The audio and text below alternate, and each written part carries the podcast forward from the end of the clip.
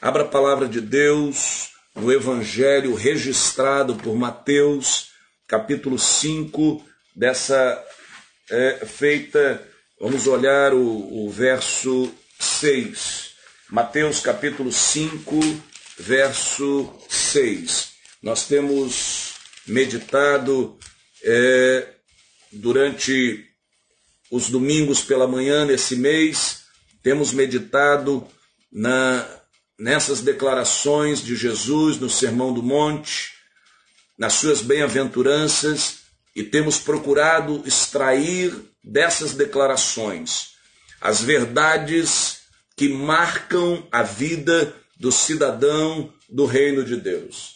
Temos entendido que precisamos viver cada vez mais o reino, sermos cidadãos do reino mas entendermos essas marcas do cidadão do reino apresentadas pelo Senhor Jesus.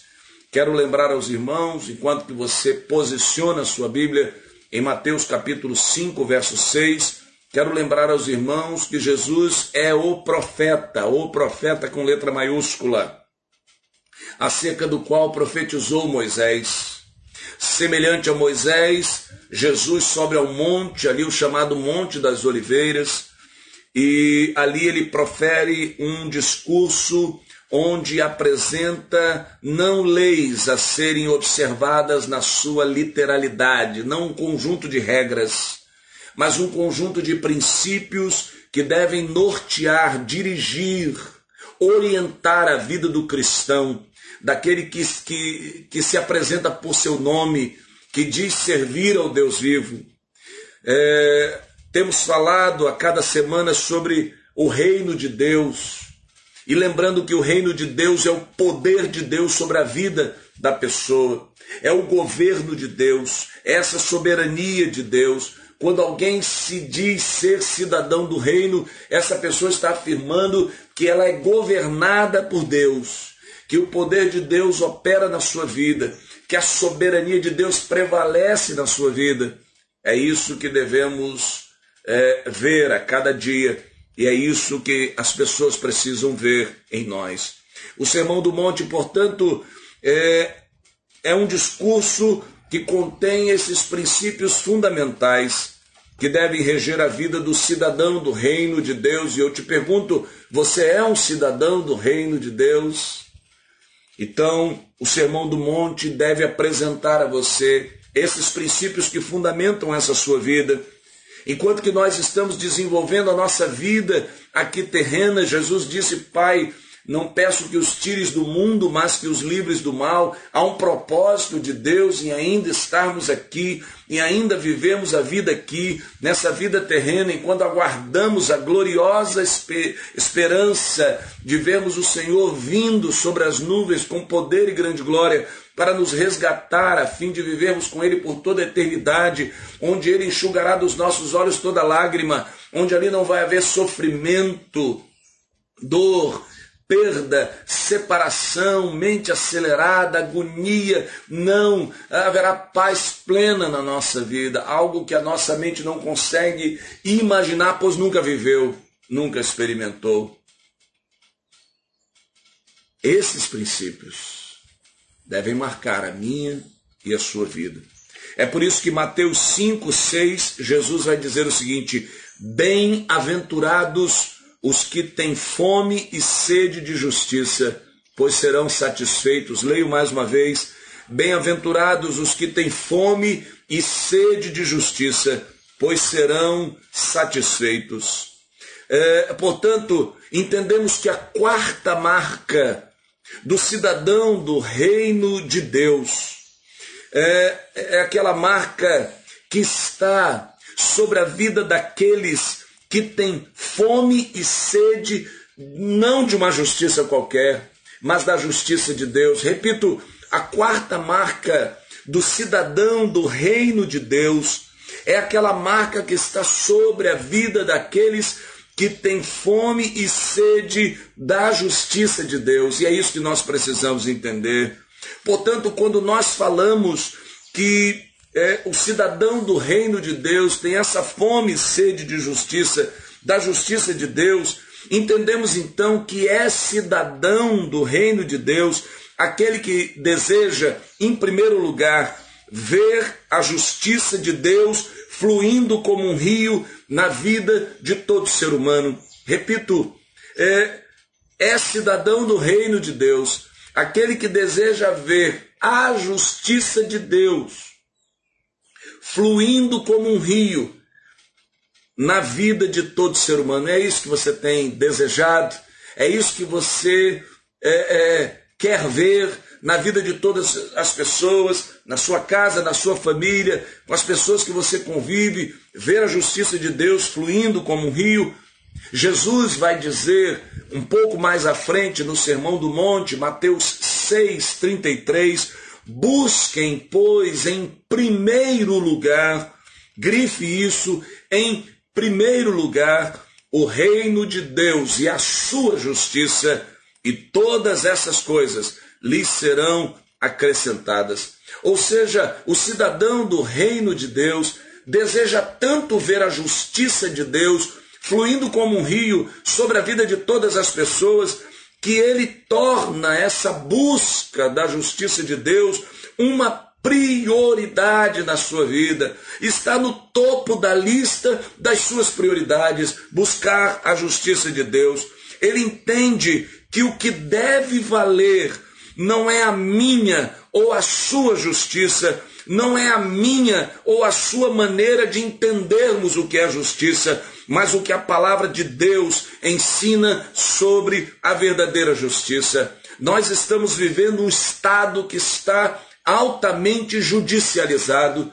Essas duas semanas é, tomaram o nosso coração e a nossa mente nos debates sobre é, o espírito espírito da lei, sobre o espírito da justiça humana, com a soltura é, é, daquele prisioneiro, líder do tráfico de drogas e todas as implicações, o que a lei diz, o que o bom senso diz, é, é, quais são os valores, o que rege, qual a autoridade de uma pessoa tomar uma decisão monocraticamente, qual a autoridade de uma outra pessoa intervir nessa decisão e qual a autoridade de uma vez uma decisão judicial ter sido tomada ela ser novamente avaliada, debatida, tudo isso fica na nossa mente, mas revela que a justiça humana é falha, que a justiça humana está longe da justiça de Deus.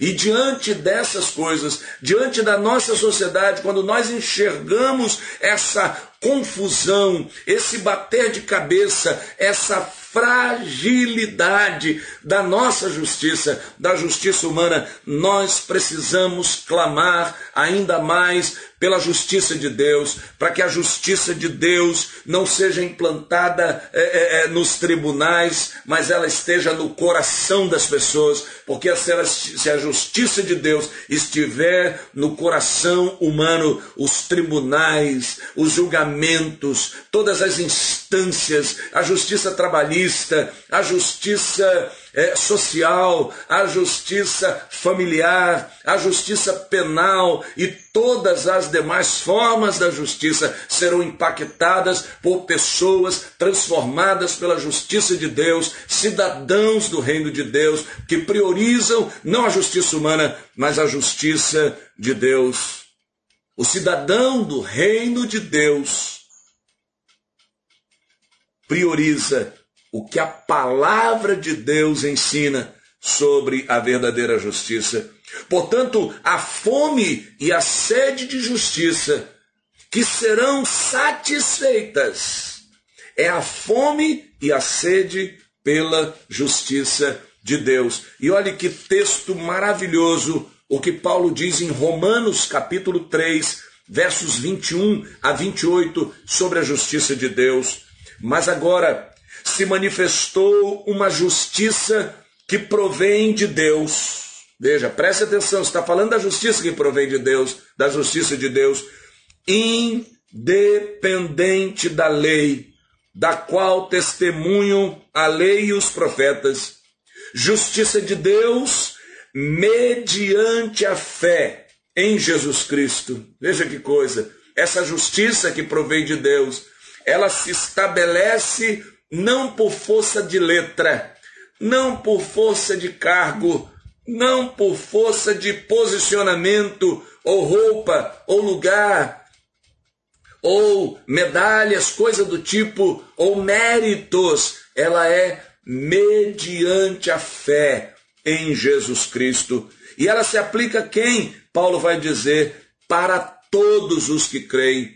É uma justiça que está disponível a todas as pessoas, a todos os seres humanos.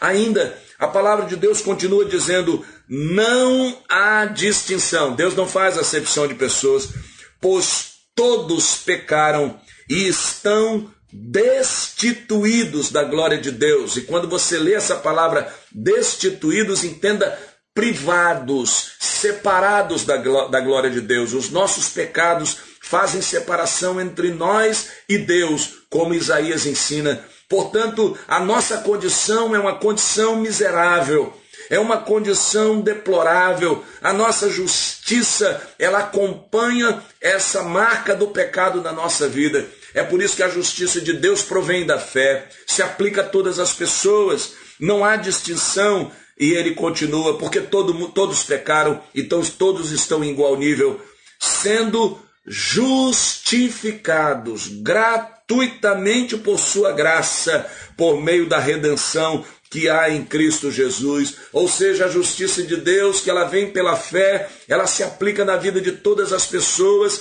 que é, são justificadas gratuitamente, não tem que pagar nada mediante a graça de Deus. E tudo isso como fruto da redenção que Jesus conseguiu para mim e para você. É por isso que Paulo vai dizer ainda que nenhuma condenação há sobre aquele que está em Cristo Jesus. Eu e você fomos justificados. O que, que é? O que, que significa essa declaração? Nós fomos declarados justos. Nós fomos declarados inculpáveis diante dos homens, diante do mundo espiritual, pela ação de Jesus na nossa vida. O pecado que age e agiu sobre a nossa vida não tem mais poder sobre a nossa vida graças a essa justificação é, que vem pela fé em Jesus, na redenção, na vitória que ele conquistou ali na cruz. O texto ainda continua, Paulo continua explicando a justiça de Deus. Deus o ofereceu, ofereceu Jesus como sacrifício para propiciação mediante a fé. De novo, mediante a fé. E o que é propiciação? Ele foi um sacrifício adequado adequado, ele foi oferecido e, e ele foi adequado para aplacar a ira de Deus sobre a nossa vida, para que eu e você, mediante a fé, vivêssemos em liberdade na presença de Deus. Tudo pelo seu sangue, demonstrando a sua justiça. Em sua tolerância, havia deixado impunes os pecados anteriormente cometidos, mas no presente demonstrou a sua justiça, a fim de ser justo e justificador daquele que tem fé em Jesus. Amém? Se você tem fé em Jesus, se você crê em Jesus, se você crê no sacrifício redentor, remidor de Jesus na cruz, você está justificado mediante a fé, você é declarado justo. É essa a justiça de Deus, não por mérito, não por obra, não por esforço humano, mas mediante a fé e disponível a todas as pessoas, a todos os que creem em Cristo Jesus. Portanto, o cidadão do reino de Deus, ele tem fome e sede dessa justiça de Deus. A solução para o ser humano, a solução para a sociedade é que cada um abrace a justiça de Deus e seja justificado pelo Senhor. Segundo lugar, o cidadão do reino de Deus, ele assume o compromisso em ser agente dessa justiça. Ou seja, uma vez que ele torna essa justiça uma prioridade, ele busca em primeiro lugar essa justiça, ele assume diante de Deus o compromisso de ser agente dessa justiça. Assim, é agente da justiça de Deus, aquele que abre mão da sua própria concepção de justiça para assumir a concepção de justiça de Deus. É aquele que diz: olha, Tudo que eu hoje assumo como é, é, é, justiça, como atos justos, como alguém ser justo ou não, como alguém ser justificado ou não, eu pego isso tudo e troco pela concepção de justiça de Deus.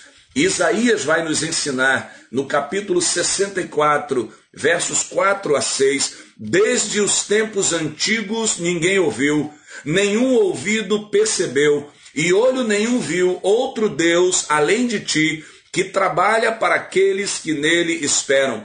Vens ajudar aqueles que praticam a justiça com alegria, que se lembram de ti e dos teus caminhos. Mas prosseguindo nós em nossos pecados, tu tiraste. Como então seremos salvos? Somos como um impuro, todos nós, todos os nossos atos de justiça são como trapo imundo, ou em algumas versões, trapos de imundícia. Murchamos como folhas e como o vento de nossas iniquidades nos levam para longe. Ou seja, é, o cidadão do reino de Deus, ele assume esse compromisso e reconhece: o meu padrão mais alto de justiça não chega aos pés da justiça de Deus. É trapo de imundícia. E, queridos, ainda que o símbolo da justiça humana seja uma pessoa com uma balança para indicar que tem equilíbrio, e ainda que use vendas para dizer que não olha a quem aplicar a justiça, eu e você sabemos que as pessoas que hoje exercem a justiça, que desenvolvem a justiça, que operam a justiça, são homens e mulheres carentes da misericórdia e da graça de Deus. São pessoas falhas, são pessoas que agem com parcialidade, é, agem com o seu olhar. É, é por isso que, embora se fale tanto em justiça, e haja uma expectativa de uma justiça imparcial, eu e você sabemos que a justiça jamais será imparcial, porque ela é operada por pessoas é, é, é, que são parciais, seres humanos, e o ser humano é parcial. Não é à toa que as pessoas dizem: olha, esse grupo aqui é garantista, ele, ele tende a, a preservar mais os direitos dos réus. Olha, esse grupo é punitivista. Esse grupo aqui está mais inclinado a aplicar sanções, penalidades, punições. O que é isso, senão a declaração pública óbvia, expressa e transparente que o ser humano é parcial, que na hora de exercer a justiça, ele deixa ser tomado também pelo seu coração e por aquilo que acha, mas não é assim com o cidadão do reino de Deus. Ele reconhece que o seu padrão de justiça é trapo de imundícia e é, relega ele a segundo plano e assume o padrão de Deus o único justo, o justo juiz sobre toda a terra. Em terceiro lugar, assume o compromisso em eh, o cidadão do reino de Deus assume o compromisso em não ser pedra de tropeço na vida de ninguém que busca a justiça de Deus. Veja que coisa importante. O cidadão do reino de Deus ele assume o compromisso em não ser pedra de tropeço na vida de ninguém, na vida de alguém que busque a justiça de Deus. Importantíssimo isso. Volta e meia, agindo como legalistas, como legisladores, nós tentamos impor às pessoas que buscam a justificação pela fé. Lembra-se que nós lemos aqui sobre a justiça de Deus? A justiça de Deus é pela fé. É pela fé. É a fé na, na, no poder justificador de Jesus. Mas infelizmente, volta e meia, nós assumimos o papel de legisladores do reino de Deus, nos tornamos legalistas e acabamos por tentar impor às pessoas um fardo que nós, nem mesmo nós, conseguimos suportar. Enchemos a vida das pessoas de regras, de modelos de comportamento, de estereótipos que visam enquadrar o próximo não no que a palavra de Deus diz, mas naquilo que nós achamos e que nos agrada. Queremos projetar sobre a vida das pessoas as nossas fraquezas, as nossas mazelas, as nossas tentativas de termos uma cara de crente, um jeito de crente, um, um, um perfil de crente, uma atitude de crente, coisas que nós não conseguimos cumprir. Mas nós então cobramos dos outros aquilo que nós não conseguimos viver, dizendo que isso é justiça de Deus, Queremos, é, querendo enquadrar a justiça de Deus num engessamento onde a graça de Deus não se acomoda, porque a graça de Deus é multiforme e a graça de Deus nos ensina que onde abundou o pecado, superabundou a graça de Deus. Com isso, afastamos, afastamos pessoas do reino de Deus e da sua justiça. É por isso que vejam os textos que Jesus nos ensina. Por exemplo, em Mateus 18, versos 6 a 7, Jesus vai dizer o seguinte: Mas se alguém fizer tropeçar um destes pequeninos que crê em mim, melhor lhe seria amarrar uma pedra de moinho no pescoço e, e, e se afogar nas profundezas do mar. Ai do mundo, por causa das coisas que fazem tropeçar. É inevitável que tais coisas acontecem, mas ai daquele por meio de quem elas acontecem. Que Deus nos livre de fazer alguém tropeçar. Que Deus nos livre de adicionarmos à justiça de Deus, que é mediante a fé, alguma outra coisa, algum peso, algum fardo. Que Deus nos livre isso, eh, disso, de afastarmos alguém do reino de Deus e da sua justiça. Mas Jesus também vai dizer em Mateus 23, 13: Ai de vocês mestres da lei e fariseus, hipócritas, pessoas que ensinavam a lei, que conheciam a lei, doutores da lei, mas Jesus diz que eles são hipócritas, ou seja, falam uma coisa e vivem outra. Jesus vai dizer: vocês fecham o reino dos céus diante dos homens, vocês mesmos não entram, nem deixam entrar aqueles que gostariam de fazê-lo. Quanta gente querendo entrar no reino de, de Deus, e quantos legalistas, quantos fariseus, quantos hipócritas, quantos mestres da lei se colocando na porta, não entrando e impedindo outros de entrarem. Ainda cito a palavra de Paulo aos Colossenses, no capítulo 2, versos 13 a 23. Quando vocês estavam mortos em pecados e na incircuncisão da carne, Deus os vivificou juntamente com Cristo, ou seja, vivificar é da vida, a gente estava morto, morto, Jesus nos ressuscitou, é, é, é, é isso que Paulo está dizendo, ele nos perdoou, veja que está no passado, ele nos perdoou todas as transgressões e cancelou também no passado a escrita de dívida que consistia em ordenanças e que nos era contrário. De novo no passado, ele a removeu, pregando-a na cruz e tendo despojado os poderes e as autoridades, fez deles um espetáculo público, triunfando sobre eles na cruz. Ou seja, Jesus fez isso tudo na nossa vida.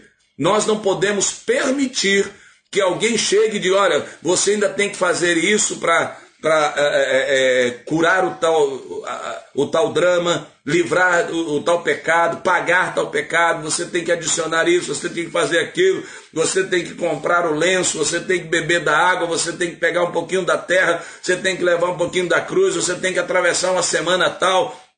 Você tem que participar de um final de semana que vai te libertar disso tudo. Você, ou seja, essas adições à justiça de Deus que não cabem na palavra de Deus, que não encontram respaldo na palavra de Deus, num Deus que fez a obra completa e nos justificou por completo, que glorificou, a, a, a, que exaltou o seu nome na nossa vida e anulou todo o escrito de dívida que pesava sobre cada um de nós. E olha o que a palavra de Deus continua Paulo dizendo: diante disso, portanto, não permitam que ninguém os julgue pelo que vocês comem ou bebem, ou, com relação a alguma festividade religiosa, ou a celebração das luas novas, ou dos dias de sábado. Essas coisas são sombras do que haveria de vir. A realidade, porém, encontra-se em Cristo. Não permitam que ninguém que tenha prazer numa falsa humildade e na adoração de anjos os impeça de alcançar o prêmio Tal pessoa conta detalhadamente suas visões e sua mente carnal a torna orgulhosa. Trata-se de alguém que não está unido à cabeça, a partir da qual todo o corpo sustentado e unido por seus ligamentos e juntas efetua o crescimento dado por Deus, já que vocês morreram com Cristo para os princípios elementares deste mundo, por que é que vocês, então, como se ainda pertencessem a Ele, se submetem a regras, não manuseie, não prove, não toque? Todas essas coisas estão destinadas a perecer pelo uso, pois se baseiam em mandamentos e ensinos humanos essas regras têm, de fato, aparência de sabedoria, com sua pretensa religiosidade, falsa humildade e severidade com o corpo, mas não tem valor algum para refrear os impulsos da carne. Para a liberdade, Cristo nos libertou. Vivamos em liberdade. Precisamos ter esse cuidado. Precisamos ter esse cuidado para que ninguém ponha sobre a nossa vida julgos os quais foram todos retirados pela graça de Deus. Queridos, nós fomos justificados pelo nosso Senhor mediante a fé, e a obra do Senhor é completa, total, plena sobre a nossa vida. Não podemos permitir de forma alguma que ninguém nos aprisione, que é, nenhum princípio, nenhuma atitude religiosa, comportamento religioso, moralidade religiosa nos aprisione de novo em coisas que a gente tenha que fazer, como que a compensar os erros que cometemos, como que a nos tornar é, é, merecedores do cuidado de Deus, da graça de Deus. Não, queridos, não há mérito em nós, foi graça de Deus e Ele nos justificou. Fato é que diante do mundo espiritual nós fomos declarados justos pelo Senhor. Isso é graça, sem mérito algum. O Senhor Jesus foi à cruz, anulou todo o escrito de dívida e disse para todos: agora eles são justos, porque creem no meu sacrifício. Celebre isso. Viva isso. Honre isso. Pregue isso.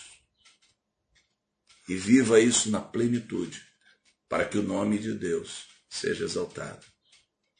Bem-aventurados os que têm fome e sede de justiça, porque eles serão satisfeitos, saciados. Se eu e você temos fome e sede dessa justiça de Deus. Creio. Deus há de nos satisfazer. Deus há de nos saciar. Para que essa justiça flua como um rio sobre a vida de todas as pessoas. De graça recebestes, de graça dai. Que essa seja a nossa atitude a cada dia. Que Deus te transforme a cada instante num agente da justiça de Deus. E através da sua vida, muitas pessoas se libertem e vivam essa justificação que vem mediante a fé. Vamos orar? Quero orar pela sua vida, quero colocar a sua vida diante do Senhor. Querido Deus, amado Pai, glórias, glórias, glórias, louvores, honras ao teu nome, pela tua justiça. Fomos justificados, somos justificados por ti, ó Pai. Obrigado pela obra de Jesus, obrigado pela redenção de Jesus, que liquidou todo o débito que estava sobre a nossa vida. Obrigado, Senhor, porque hoje, quando a tua palavra diz que nenhuma condenação há para os que estão em Cristo Jesus, nós nos vemos ali, não há mais condenação sobre a nossa vida. Ó Deus, ensina-nos a vivermos como cidadãos do reino dos céus, como pessoas que buscam a tua justiça com prioridade, que proclamam a tua justiça, que se tornam agentes para a implantação da tua justiça, que levam homens e mulheres aprisionados em sistemas religiosos, ó Deus, que tornam a vida oprimida, que estão longe do teu amor, mas esses agentes do, do reino de Deus, nas tuas mãos, são instrumentos de libertação, porque pregam e demonstram nas suas próprias vidas a obra justificadora que o Senhor tem realizado, que nós sejamos estes, ó Pai, a cada dia, que nós não coloquemos julgos, regras sobre a vida de outras pessoas, ó Deus, aprisionando,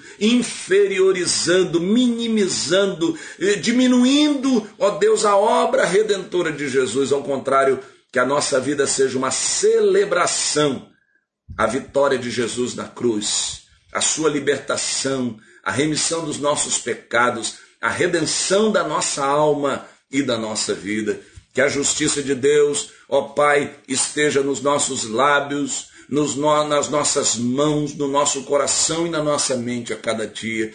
Que não cobremos das pessoas mérito para a salvação, mas que apresentemos a graça da salvação.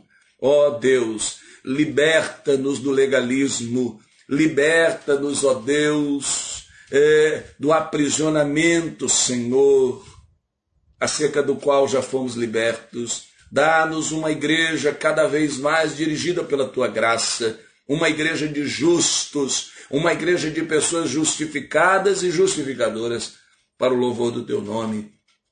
Tem misericórdia da nossa nação ó oh, Deus, perdida na sua justiça, que é como trapo de imundícia. Ó oh, Deus, transforma o coração dos homens, implanta a tua justiça no coração dos homens. É a nossa única chance.